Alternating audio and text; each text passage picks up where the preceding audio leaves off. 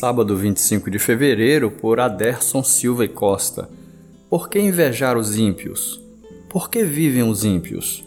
Por que chegam à velhice e aumentam seu poder? Jó 21, verso 7.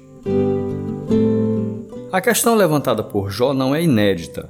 Quantos de nós já não nos perguntamos algum dia por que pessoas tão más e pervertidas ao nosso redor continuam a prosperar?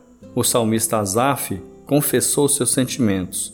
Quanto a mim, os meus pés quase tropeçaram, por pouco não escorreguei, pois tive inveja dos arrogantes quando vi a prosperidade desses ímpios. Salmo 73, versos 2 e 3. Eles parecem tão seguros, tão felizes, tão prósperos e tão inabaláveis. A maior parte das pessoas na sociedade gostaria de estar no lugar deles, pois parecem desfrutar a vida de forma leve e doce.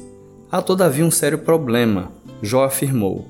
Contudo, dizem eles a Deus: Deixa-nos, não queremos conhecer os teus caminhos. Desprezar os caminhos de Deus é a maior tragédia que alguém pode experimentar. Viver longe da vontade do Senhor é uma situação que leva à destruição iminente. Asaf chega à seguinte conclusão: como são destruídos de repente, completamente tomados de pavor.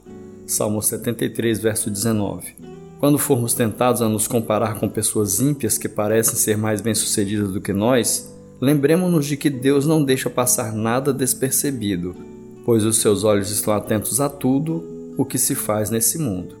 Viva para a glória de Deus e não tenha inveja dos ímpios.